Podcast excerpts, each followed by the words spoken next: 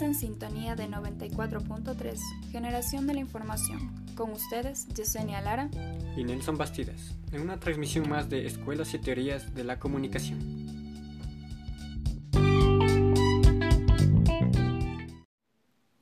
En esta ocasión hablaremos sobre la Escuela de Birmingham, o Escuela de Estudios Culturales Inglesa.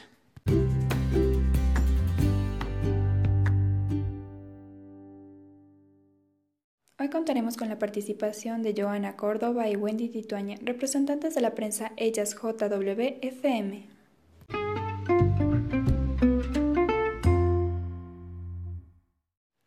A partir de la escuela de Birmingham se toman en cuenta las culturas. Esta escuela surge a finales de los años 50, pero se funda ya en el año de 1964, en Reino Unido. Se toman en cuenta disciplinas académicas como el marxismo, estructuralismo francés y la influencia del pensamiento postmoderno.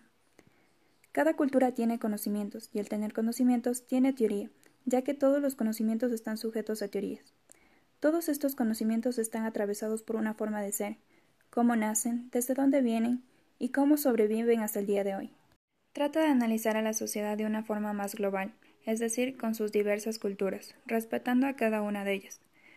Sus dos primeros directores son Richard Howard, desde 1964 hasta 1968, y un importante ente corriente que es Stuart Hall, desde 1968 a 1979. Los estudios culturales se construyen bajo dos influencias teóricas. La primera, el interaccionismo simbólico, que son los códigos que nos identifican a cada uno y que nos permiten relacionarnos con los demás.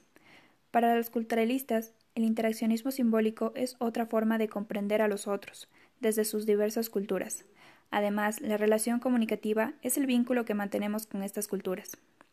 La segunda son las influencias marxistas heterodoxas. Sus pensadores, Luis Althusser y Anthony Gramsci, quienes no estaban ni a favor ni en contra del pensamiento marxista, pero se enfocaban más en el estudio de la sociedad, en los actores sociales y culturales.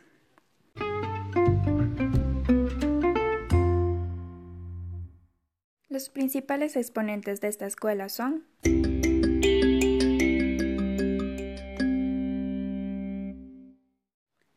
Richard Howard.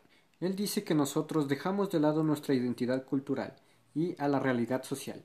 Lastimosamente, nos enfocamos más en dar valor a la industria tecnológica. Stuart Hall es el representante de los estudios culturales y además es conocido como el padre de las ciencias sociales. Él califica la cultura como una red de significados. Estos también dependen del cómo nosotros los interpretamos y les damos significado por lo que hemos vivido. Clifford Gertz. La cultura es una red de significación que ha sido tejida por acciones, objetos y expresiones provistos de sentido. Raymond Williams. La hegemonía son las fuerzas activas sociales y culturales, y que ésta va más allá de un concepto de cultura. Publicaciones importantes de los fundadores de la Escuela de Birmingham. Richard Howard publica en 1957 La cultura del pobre, alabando las formas de cultura tradicional de la clase obrera. Raymond Williams publica un año después Culture and Society, donde critica la división de la sociedad. Stuart Hall y Paddy Walner publican en 1964 The Popular Arts, donde se aborda críticamente el proceso de construcción de la cultura. Mundialización de los estudios culturales. El éxito académico de la corriente culturalista ha sido de veras notable. Los estudios culturales se han desarrollado de la mano de Jesús Martín Barbero y Néstor García Canclini. La propuesta de Martín Barbero es ampliar el estudio de las culturas y difundirlas.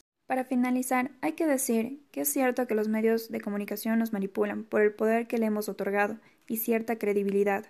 Nosotros somos los que manejamos los aparatos y depende de nosotros la información que otorgamos.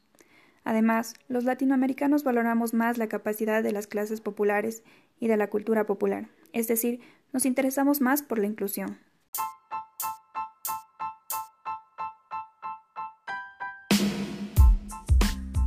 Con esto concluimos nuestro programa de hoy. Esperamos que les haya gustado. Y nos veremos en una próxima ocasión. Esto, fue Generación de la Información.